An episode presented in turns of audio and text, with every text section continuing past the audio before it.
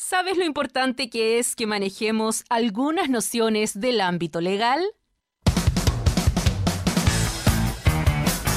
En los próximos 60 minutos, la abogada Karen Muñoz Guzmán se dará el tiempo de explicar en su estilo algunos de los conceptos que debemos conocer, con buena música e invitados. Ahora comienza Aboga Rock en Radio Universidad de Concepción. Buenas tardes, bienvenidos, ¿cómo están? 7 de diciembre se nos fue el año, se nos fue el año. Así que todas esas cosas que uno dijo hoy en enero, ¿se acuerdan lo que ustedes se propusieron en enero lograr? Bueno, ya no fue. Descansen, relájense y empiecen a dejar todo para enero, ¿ya? Del 2024. Eh, bienvenidos, un día eh, primaveral, veraniego, nos, acoge aquí en Concepción. Nosotros estamos aquí eh, iniciando este nuevo episodio y ya que dije que es diciembre, les quiero contar que hace nueve meses nuestro país dio un paso significativo hacia la inclusión y el reconocimiento de la diversidad en el ámbito educativo. ¿Con qué dicen ustedes? Bueno, eh, con la ley 21.545, eh, ley de autismo en la educación ¿De qué se trata, cierto? Eh, eh, ¿Cuál fue la idea? Esto es, em, fue una iniciativa, cierto, que manda a las instituciones públicas, básicamente, y privadas, a que adecúen sus políticas y acciones para que se garanticen los derechos de las personas autistas. Ya llevamos nueve meses, se ha implementado, ha funcionado, ¿de qué se trata? Bueno, vamos a hablar de eso. Así que bienvenidos a este nuevo capítulo de Abogo Rock. Hoy día, Leitea.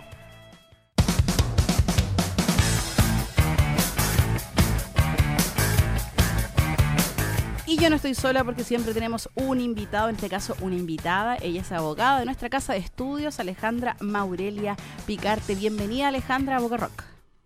¿Aló? ¿Me escucha? ¿Me escucha? La invitada está ahí. Eh, bueno, es que en realidad es eh, hoy día jueves, 19, eh, con 11 horas.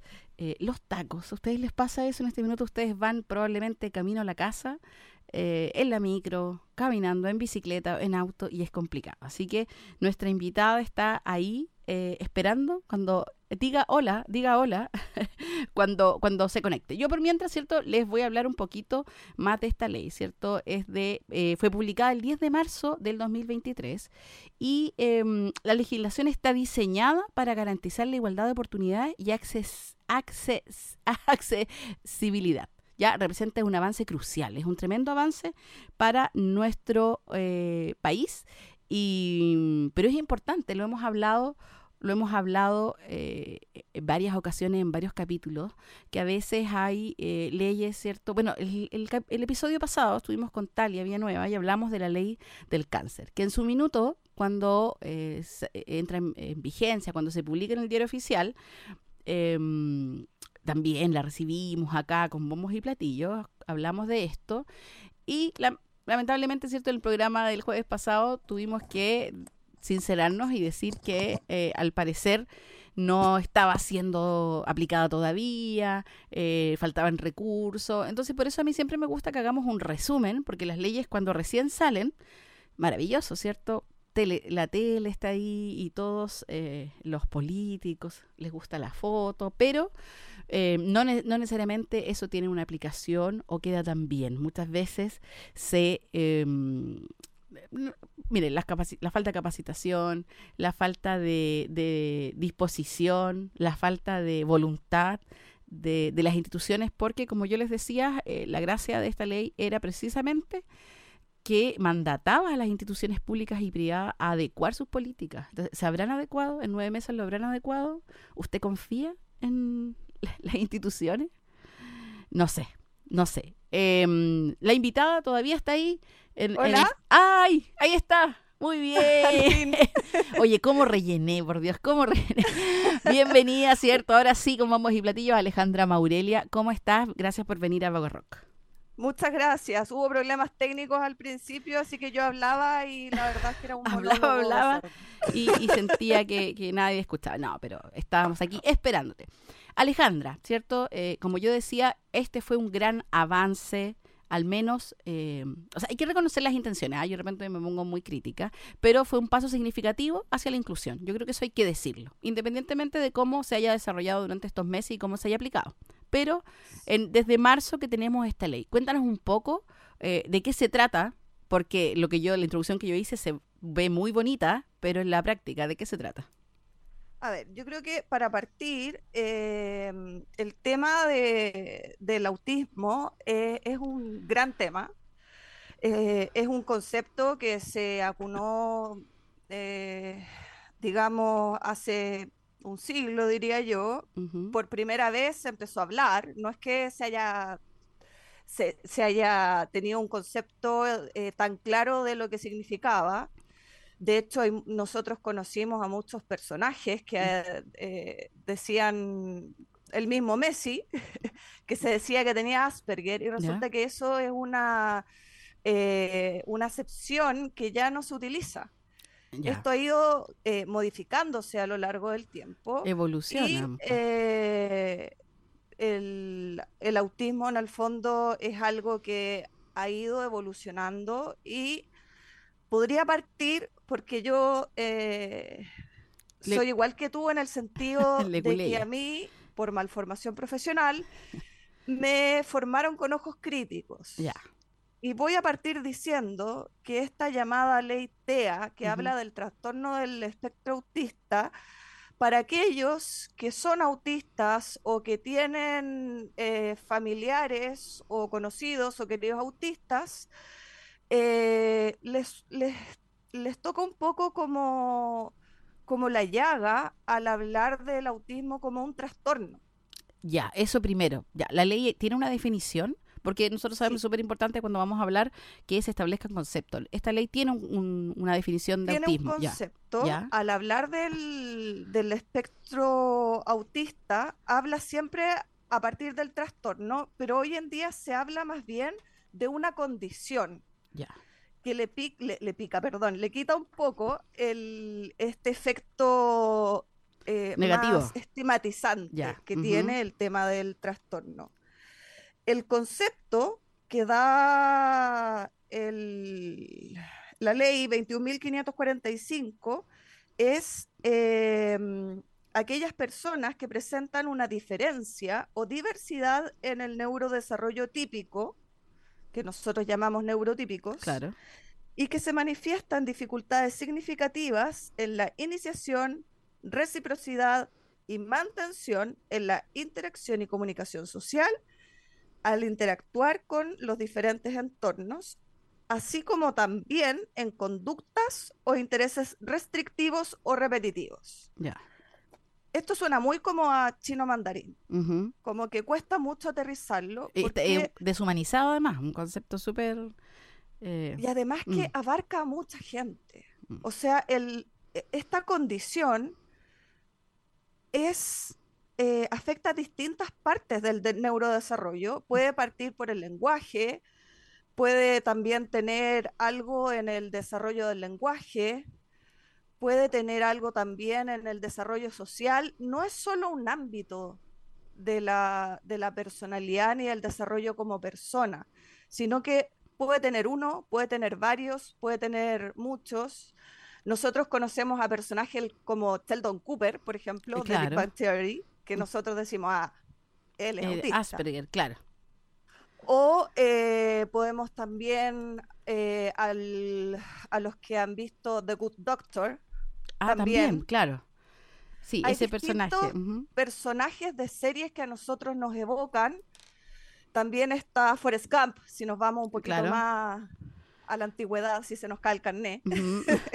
Logra que identifiquemos cierto los rasgos un poco con personas dentro de este espectro autista. ¿Está bien dicho eso, espectro autista? Es un espectro, sí, porque abarca un, un, sector amplio del desarrollo de la persona. Por eso se habla de espectro. Lo que, lo que está un poco como en discusión es el tema de que es un trastorno, porque no es un trastorno propiamente tal, es una condición diferente en, la, en, en el desarrollo a nivel eh, neurológico, por así decirlo. O sea, son neurodivergentes como así, hay muchas neurodivergencias. Yo también soy neurodivergente porque tengo TDAH. Y, de hecho, dentro eh, del espectro autista podemos hablar de comorbilidades. ¿Ya? Eh, ¿Qué son las, comorbilidades? tradúzcame. como enfermedades que encontramos muchas veces asociadas. Ya, ok. ¿Ya? Enfermedades, no sé si llamarlo enfermedades, pero condiciones. Por ejemplo, el síndrome de Rett, la ansiedad, trastorno de oposición desafiante, trastorno obsesivo compulsivo, dificultades específicas de aprendizaje, trastorno de integración sensorial, depresión, síndrome de X frágil, trastorno por déficit de atención y trastorno por déficit de atención e hiperactividad. Ya, o sea, hay una serie de otras condiciones, ¿cierto?, que vienen eh, asociadas por lo general a esta que estamos hablando hoy. Y por lo tanto, ahora entiendo lo que tú me dices, que este concepto es como, yo lo encuentro un poco deshumanizado, amplio o eh, poco concreto. Eh, y primero, claro, hablamos de trastornos. O sea, ya partimos mal con el concepto. Exactamente. Partimos un poco como ofendiendo a quienes se pretende ayudar. Claro. Porque no es un trastorno propiamente tal, sino más bien es una condición del neurodesarrollo. Son personas que tienen un, un, personas eh, diferentes, dicen en algún eh, en algunos eh, escritos vemos por ahí. Oye, Alejandra, ah, y, otra cosa, disculpa. Em, ya, pero esta, bueno, tenemos ese, ese primer defecto de esta norma, pero em, cuando se, se publica, ¿cierto? Y se lanza a través de, de redes sociales y, la prensa, em, se habla de los objetivos, que es un gran paso, eh, se cumplen, tiene, está bien al menos, si, erraron en el concepto, lo demás eh, sirve, está bien. Yo creo que para poder saber si es que sirve o no sirve, primero tenemos que entrar a desmenuzar eh, la ley, como para poder responder a esa pregunta. Eh, el objeto es asegurar el derecho de, a la igualdad de oportunidades y recordar la inclusión social de los niños y niñas, adolescentes y adultos con trastorno del espectro autista, y también eliminar de cualquier forma de discriminación promover el abordaje integral de dichas personas en el ámbito social, de la salud, de la educación, así como concientizar a la sociedad sobre esta temática. Ya, que a mí, ¿sabes qué me pasa con algunos verbos que te ponen las leyes? Promover, eh, concientizar eh, y una serie de, de, otros verbos que tú acabas de mencionar que yo digo, qué lindos, pero ¿cómo lo llevamos a la práctica? Porque en el fondo, ¿cierto? Ya, el que promover, o sea, que no haya discriminación, erradicar la discriminación. Maravilloso, pero ¿cómo? ¿Cómo? ¿Cómo partimos de, eh, de cero? Acá se, se, hablaba, ¿cierto?, que se refiere a las instituciones. es que no es ¿Mm? tan de cero. Ya. No digamos que esto viene a, crear un nuevo color en el mundo, no. Tampoco viene a establecer eh, una realidad existente, ni a ponerle un nombre.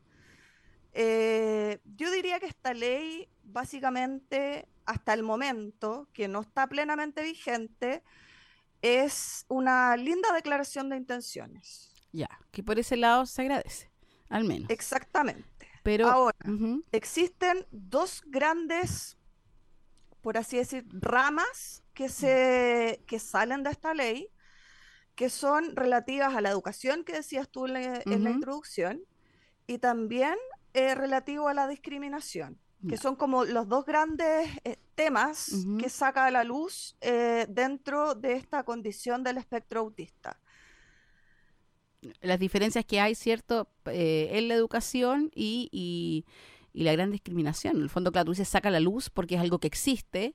También como hay desconocimiento, como hay desconocimiento de qué se trata esta condición, no, no hay una eh, no, no, se habla mucho, no, no se educa tampoco, ¿cierto? Es como, eh, es, difícil, ¿cierto? Para quienes no tienen conocimiento, porque claro, cuando están vinculados, pero en el fondo, sobre todo en los niños, por ejemplo, imagino un papá o una familia eh, que en el fondo tal vez no sabe cómo explicarle a un niño que tiene un compañero eh, que tiene esta condición y que en el fondo, más allá de decir, oye, no se discrimina a ningún niño, yo creo que es difícil para ellos también eh, explicar por qué no hay información. Y no es solo eso, hay muchos prejuicios. Prejuicios y juicios. Yo he escuchado a padres decir, eh, yo entiendo súper bien tu realidad, empatizo mucho contigo, pero que tu hijo no venga a mi colegio, no venga al curso de mi hijo, porque si no, yo, porque no quiero que mi hijo se relacione con eh, e, el tuyo que tiene, que es autista. Como si fuera contagioso. Mm, o claro, o, porque afecta la educación de alguna forma eh, del hijo. Ya. Insisto, basado mucho en los prejuicios. Ya, claro. Eh, eh, qué terrible, ¿cierto? Que, exista a estas alturas. Eh, bueno, al menos concluimos que si bien parte con, un, con unos errores, es una buena declaración de intenciones. Vamos a seguir conversando de esto y, y, tratar de desmenuzar la norma, pero vamos a escuchar música. Tú sabes que a Boga Rock tratamos de relacionar las canciones y yo escogí una canción muy bonita en la letra y, se relaciona un poco esto, no sé si tú supiste hace algunos años, el 2016, en un concierto de Coldplay, mientras cantaban la canción Fix You, se viralizó un video de un papá con un niño que cantaban esta canción y él se la cantaba y el niño se emocionaba. Esto es súper emocionante el video. Yo cuando lo vi me, eh, me emocioné mucho. Así que vamos a disfrutar la canción de Coldplay hoy en acuerdo Fix You. When you try your best but you don't succeed When you get what you want but not what you need. When you feel so tired but you can't sleep. Stuck in reverse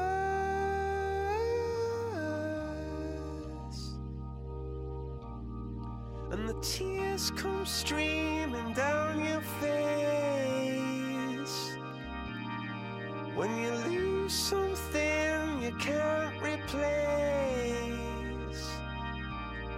When you love someone but it goes to waste. Could it be?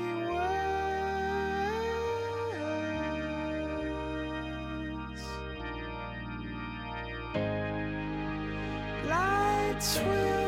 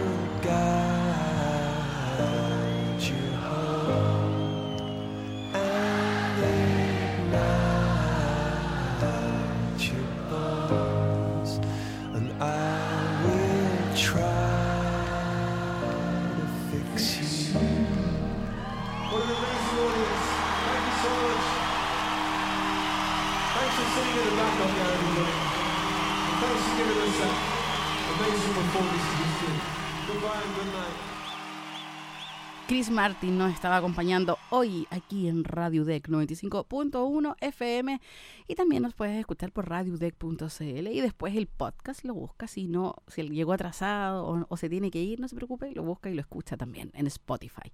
Estamos hablando con Alejandra Maurelia, abogada, que mm, respecto de la ley TEA, ya una norma que se publica en marzo y empezamos a ver un poco, de- eh, ya transcurrido nueve meses, qué es lo que había pasado. Entonces ya hicimos una pequeña introducción y nos, nos quedó mm, algo claro, ¿cierto?, de respecto de los ejes que tiene esta, esta, no- esta ley y que tiene que ver con la educación y la discapacidad y la discriminación. Eh, primero, Alejandra, eh, cifras. Sabes que yo estuve buscando cifras, eh, no, no, no encontré. No sé si hay en alguna parte, existe eh, un catastro. Mira, eh, la verdad es que en Chile no nos caracterizamos precisamente por llevar un catastro apropiado de las cosas, pero te puedo decir que eh, a nivel mundial, basados en unas cifras oficiales al respecto de Estados Unidos, eh, hay una mayor prevalencia eh, de personas eh, con esta condición que sería de 1 a 51, no, perdón, de 1 a 44 niños, Ya. que equivale a un 2,3% de la población. Ah. En Chile se habla, en el fondo, basado en datos del año 2022, eh, que es, se hizo un estudio, y este estudio habla de una de prevalencia de 1 cada 51 niños, con una distribución por sexo de 4 niños por cada niña. Ya. Se da más en hombres. Mira, no sé si la conclusión es que se dé más en hombres, Ya. porque a, a renglón seguido eh, el estudio señala, tanto en Estados Unidos como en Chile, que los niños tienen mayores posibilidades de ser diagnosticados. Ah. Uno de ya. cada 27 niños es diagnosticado y una de cada 116 niños, Ah, ¿y eso por qué? ¿Por qué la diferencia? Porque las mujeres lo ocultan mejor. Ah. Mm, Por mira, lo tanto, eh, si una mujer tiene alguna sospecha de ser autista, tiene que buscar algún profesional que tenga experiencia diagnóstica en mujeres.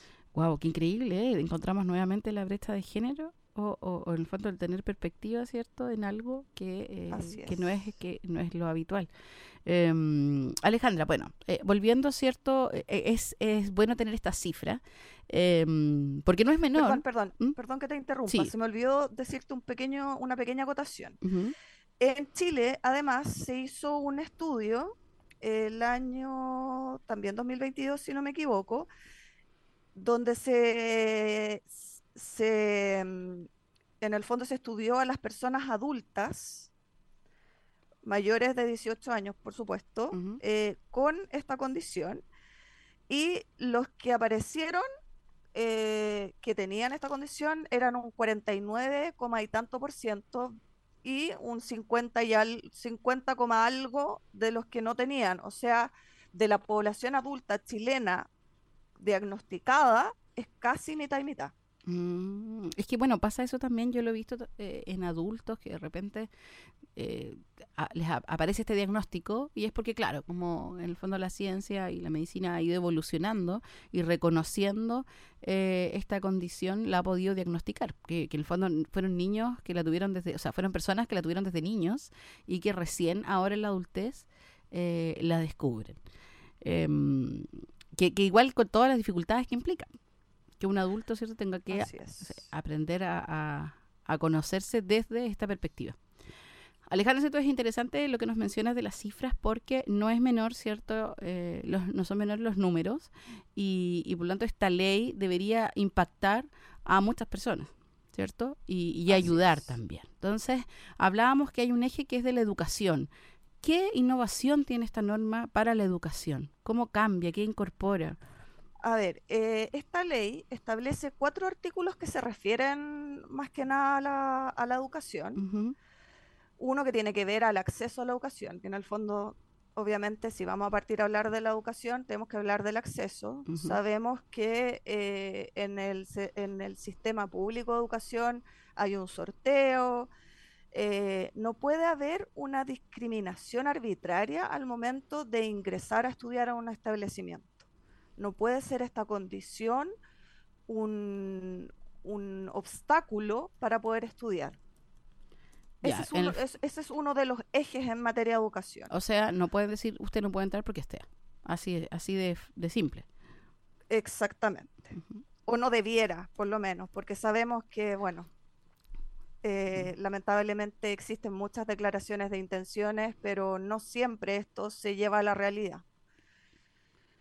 Eh, además, eh, se señala que el Ministerio de Educación tiene que desarrollar eh, acciones formativas destinadas a profesionales y asistentes de la educación. En la educación no es que se vayan a poner profesionales expertos en los jardines o que se vayan a establecer obligatoriedad de ciertos profesionales expertos en la materia, sino que más bien eh, se, va, se tienen que crear eh, charlas, se tienen que crear eh, instancias formativas para los profesionales que ya están en el sistema educativo. No se señala cómo, no se señala cuándo, Ah, ya. No sé. no se señala tampoco cuál va a ser la forma de fiscalizar que esto efectivamente ocurra. Ya, claro. ¿Cómo vamos a comprobar que efectivamente se estén cumpliendo más allá de, de un par de afiches en el diario mural? Exactamente. Digámoslo. Ya. Eh, eso, eso en, materia de educación. Ahora, igual han habido fallos. espérate, ah, faltan dos puntos Más, más, que ya. es el- que tienen que velar porque las comunidades educativas sean inclusivas y que se hagan los ajustes en los reglamentos internos, en todos los protocolos. En el fondo, si alguien merece la sanción de la expulsión dentro de este como sumario interno al alumno, se considere su condición. Y esto esté eh, dentro del reglamento, el poder eh, ver las limitantes que tiene o las diferencias que tiene en el momento de eh, poder juzgar la conducta. Y Ah. en la educación superior tiene que haber eh, ambientes inclusivos, porque en, el, en, en la gente autista pueden haber estímulos, por ejemplo, visuales que produzcan alteración en la persona o auditivos. Hoy en día es un poquito más común ver a gente con audífonos en conciertos, por ejemplo, porque hay ciertos decibeles que molestan. Pero eh, en la práctica tampoco existe nada hasta el momento que señale cómo se van a fiscalizar estas, estas acciones. Lo que sí la ley señala que el Ministerio de Educación tiene 12 meses desde la publicación de la ley para señalar el protocolo que rija a la educación, tanto pública como privada. Ya, o sea, en el fondo nos quedan un par de meses para que esto se concrete. Finalmente, o sea, el Ministerio de Educación me imagino que va a dar directrices para que los establecimientos educacionales sepan un poco cómo manejarse. Debiera, claro, debiera dar directrices y que debieran estar listas en marzo del próximo año. Ya, o sea, un año de la ley.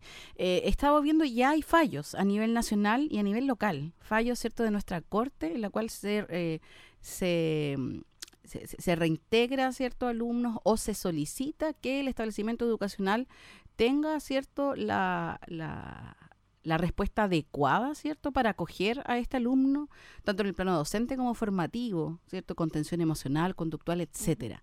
Pero como tú decías, es... em, ¿Qué implica? Que tiene que haber capacitación de los docentes, de los asistentes, tienen que contratar personal especializado. Eh, Ahí queda un poco el criterio de cada establecimiento, mientras el Mineduc no nos dé directrices.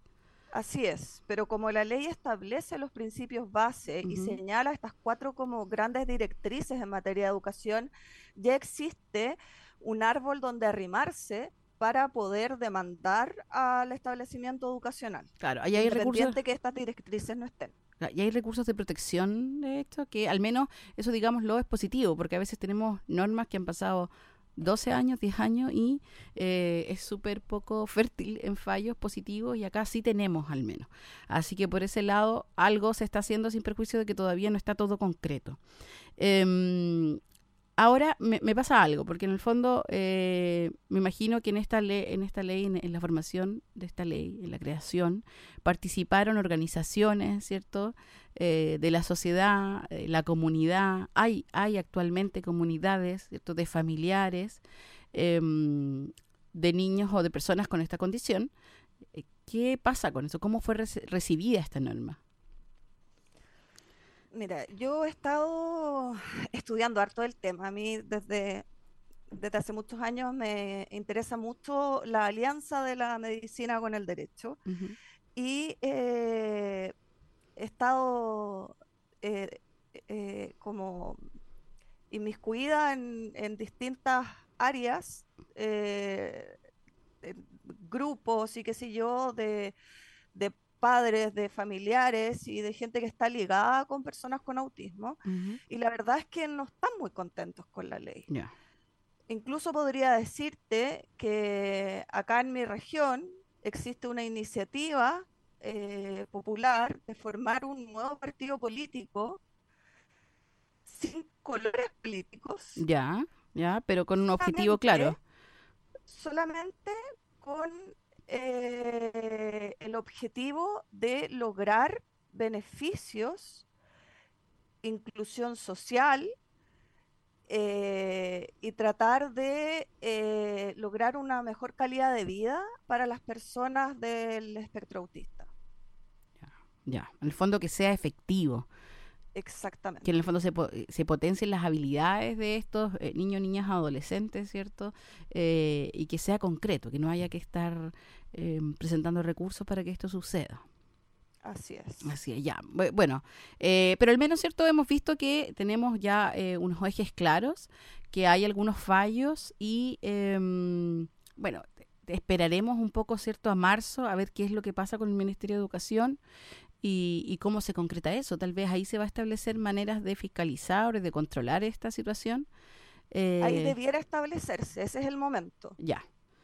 Esperemos, esperemos. Lo otro que vamos a esperar, que espero de ti, eh, es que eh, vayamos a escuchar la canción que debemos escuchar ahora. ¿Cómo se llama? ¿Quién la canta y por qué eligió esa canción, señorita Maurelia? Señora Maurelia. Bueno, la canción es eh, una canción de Alanis Morissette que me evoca muchos recuerdos y eh, que habla de las ironías de la vida, donde uno sueña muchas cosas, pero al momento de cumplirse los sueños van cambiando en lo que uno tenía ideado en su mente. Y creo que habla muy bien de la, de la realidad de esta, de esta ley Que en su ideación tuvo muchas buenas intenciones, pero hasta el minuto en su aplicación parece que va divergiendo un poquito. Ya. y finalmente no se cumple. Eh, Muy- bueno, y- el nombre es Ironic, de Alanis Morris. Ya, nos quedamos con eso aquí en Avoco Rock.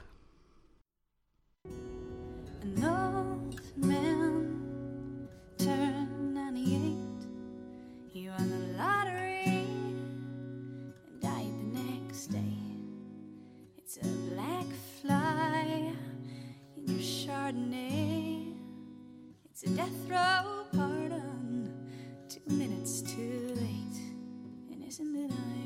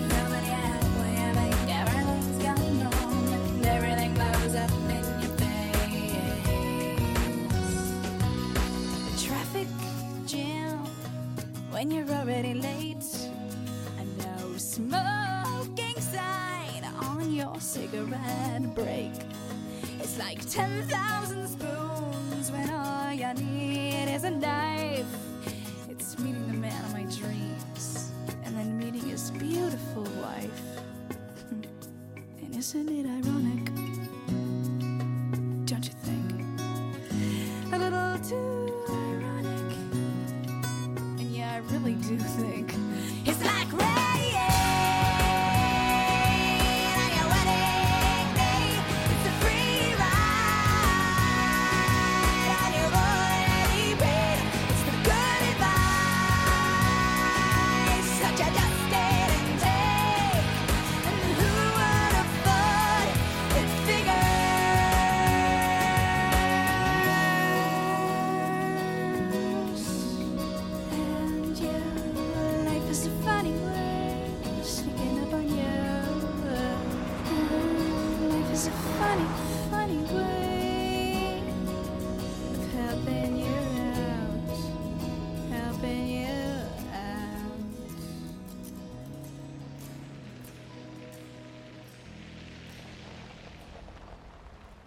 Alanis Morissette directamente desde los 90 con esta canción. Una oda a la ironía, la vida misma. Uno cree, cree que va para un lado y resulta que va para otro. Como al parecer con esta ley, eh, estamos conversando con Alejandra Morelia, abogada que nos ha, desmenuzado un poquito esta norma, ¿cierto?, que se publica en marzo y que pretendía eh, abrir un camino en la inclusión, en la educación para las personas con TEA. Alejandra, eh, nos quedó otro de los ejes, ¿cierto? Y hablamos uno que era la educación, pero la discapacidad. ¿Qué pasa, cierto, con la discapacidad? ¿Cómo se relaciona la discapacidad con, con las personas con esta condición? Bueno, la discapacidad no es parte em, sine qua non, digamos, no está casada con el, con el autismo. Si, si es que se, em, se les encuentra en conjunto, tiene que ver más bien con las comorbilidades, diría yo, eh, o con la intensidad eh, de, eh, De la condición. los rasgos que lo incorporan. Por ejemplo, em, puede haber un trastorno del lenguaje y ese trastorno del lenguaje implicar que un niño no pueda estar en una escolarización tradicional y tenga que ir a, un, eh, a una institución especial, por ejemplo. Eh, pero también tiene em, que ir dentro del mismo carril que van todas las personas eh, con discapacidad. Si es que nosotros nos vamos a la página del Senadis, eh, que es el Servicio Nacional de la Discapacidad, que fue creado eh, por mandato de la ley 20.422 del año 2010 y que también se lanzó con bombos y platillos, eh, encontramos un mamotreto de entre 30 y 40 hojas de preguntas y respuestas de la, eh, del vínculo que tiene el trastorno del espectro autista junto con la discapacidad y parte diciendo este mamotreto que en realidad eh, ser TEA no es sinónimo de tener discapacidad, sino que es una condición del neurodesarrollo, que es lo que decíamos al principio del programa, y que para poder generar discapacidad tiene que tener un diagnóstico eh, y tiene que en el fondo ser eh, crear un impacto funcional significativo en la persona eh, a nivel familiar, a nivel social, a nivel educativo, a nivel, a nivel ocupacional. Por lo tanto, esto tiene que ser también analizado bajo los profesionales que señala eh, la, la ley 20.422. Ya. Estas dos leyes en ese sentido están muy vinculadas. Ya, o sea, nos queda claro y creo que es súper interesante lo que acabas de señalar porque eh, también echa abajo prejuicios. Ya, no necesariamente alguien que sea autista es discapacitado. Por lo tanto, y eso ayuda un poco a, a erradicar esta discriminación y a entender que es una condición y que pueden ser muy funcionales como todos los neurotípicos. Em, Pasando a otro tema y pero con la misma, ¿cierto? Que tiene que ver con la misma ley. Y respecto a esto de los bombos y platillos, una de las cosas muy comentadas de los cambios fue la modificación del Código del Trabajo. ¿Ya? Porque se incorpora un nuevo permiso y, y que no es un permiso cualquiera, sino que eh, constituye una obligación para el empleador y además es una garantía para el trabajador que tiene al cuidado un hijo, ¿cierto? Un menor de edad con TEA. Háblanos un poco de ese permiso y qué particularidad tiene, porque también tiene ahí una, una cosita, una letra chica. Así es. Eh, bueno, los padres, las madres o los tutores legales, dice la ley, de menores de edad, por lo tanto no de mayores de edad, que tengan el diagnóstico de trastorno del espectro autista, están facultados, o sea, tienen la posibilidad de acudir a emergencias respecto de la eh, respecto a la integridad del menor en los establecimientos educacionales en los cuales cursen su enseñanza parvularia básica o media. Ya, o sea, en, si, en- si, si, si está ocurriendo una crisis, ¿cierto? O hay una situación de discriminación, una descompensación, este permiso es obligación para el empleador, ¿cierto? Que puede, debe Así dejar es. salir al padre o madre o tutor legal, ¿cierto? Para acudir a, a, a ver, ¿cierto? Al hijo o hija. Eh, Así es. Es más, y ujú. señala que este periodo será, se considerará trabajado para todos los efectos legales ya, no es un y permiso. no ya. puede configurar la causal de abandono del trabajo. Ya, claro. Qué bueno que se señala, sea- ¿cierto? Para que nadie, se, ningún empleador se trate de pasar de listo. Exactamente, es bastante taxativo. Ahora sí, Para esto ¿Mm? hay que, ha ido en, en la práctica, ha ido modificándose un poco el a quién se da aviso, cómo se da aviso de que tienes un hijo, porque en el fondo previamente a la ocurrencia de esta emergencia, la institución empleadora tiene que saber que existe un menor de edad y que él y que tiene dentro de sus trabajadores a una madre, padre o tutor legal de eh, eh, una persona del espectro autista ya. y que en cualquier minuto puede salir intempestivamente y por el tiempo que dure la emergencia. Ya, eso, eso es importante. Claro, tiene que dar un aviso previo para que esté en conocimiento y pueda salir. Ahora, algo que mencionaste, ¿cierto? Es para hijos menores de edad, por lo tanto, eh, alguien de 18, 19 o incluso personas trabajadoras no tienen este permiso. Y pudiera ser que alguien en el trabajo sí esté, eh, eh, tenga esta emergencia también. eh, y la necesidad de ausentarse y no está incluido en la norma. Eso es un detalle también. O sea, es más que un detalle, porque como hablábamos al hablar de los Mm. números, eh, los menores de edad con diagnóstico eh, son alrededor de un 2,5%. En cambio, los adultos mayores en el fondo de 18 años con diagnóstico son cerca del 50% de la población. Entonces, al, al entregar este permiso de ausencia eh, parcial solo a a- respecto de menores de edad, se está dejando fuera a bastante gente afectada. Mm. Y el otro ángulo eh, es que se habla solo respecto de establecimientos educacionales. Por lo tanto, ¿qué ocurre en el verano? Claro. O si el niño está en la casa con una con, con- al cuidado de alguien.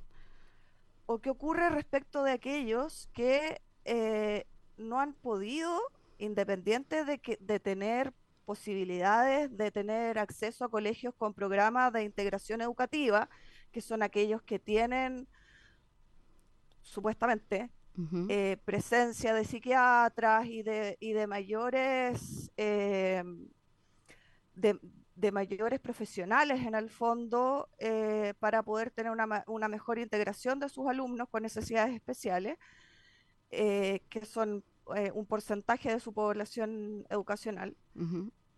Hay niños que no, no pueden estar dentro de estos colegios o educa- establecimientos educativos con programas de integración educacional y que tienen que tener educación en su casa. Claro, y ellos no están protegidos por esta norma. Tampoco, y ellos también se pueden desregular. Ellos también pueden tener emer- emer- emergencias que atenten contra su integridad. Claro, hay, Pero hay- los hay apoderados, eh, los tutores legales no tienen opción de ausentarse dentro de su trabajo. Eso, eso es un detalle grande, ¿cierto? Y también lo que mencionábamos respecto de los trabajadores. Se, se le ha buscado una vuelta con un artículo de esta de la norma de la 20.422, creo que es, y que en el fondo, bueno, eh, si hay un, un, adulto con TEA eh, declara la declaración de discapacidad, ahí sí podría tener beneficio, pero en realidad hablamos recién que no necesariamente es sinónimo una cosa de la otra. Por lo tanto, finalmente no tenemos solución y tenemos una desprotección a un gran número de personas eh, adultas, ¿cierto?, con este diagnóstico y también a niños, niñas y adolescentes que eh, no están escolarizados. Así que eh, lamentable. Pero hay esperanza, ¿cierto?, de que en marzo tengamos al menos algo bueno respecto al Ministerio de Educación. ¿Tienes Hay esperanza? tú? esperanza, se cumple el plazo, esperemos que, que el plazo sea eh, de aquellos que efectivamente eh, las entidades públicas cumplan y que no, no dejen pasar, que sea un plazo fatal, como decimos los abogados. Eh, Y que no pidan una prórroga. A última hora. Claro, Claro. exactamente. Y que es. no pase por el hecho de no, no existir eh, una entidad que fiscalice el cumplimiento, que no pase colado, como decimos coloquialmente. Claro. Así que bueno, nos quedamos con la esperanza. Em, por mi parte, mira, quiero hacer, antes de despedirnos y, un poco ayudar a esto de, los, prejuicios, ¿cierto? A sacarnos estos prejuicios. em, hay famosos y personas tremendamente funcionales, exitosas, si ustedes quieren eh, llamarlo así, que tienen autismo. Eh, Bill Gates, Einstein, eh, Beethoven, tú decías Messi también, eh, Anthony Hopkins, Tim Burton y muchos más. La lista es tremenda y eh, en el fondo como que ayuda a que un poco la gente diga, oh, mira ellos. eh, y, son artistas, se desarrollan muy bien en su ámbito y se puede. Por lo tanto no, eh, no, no, no hay por qué discriminar ni hacer una diferencia negativa.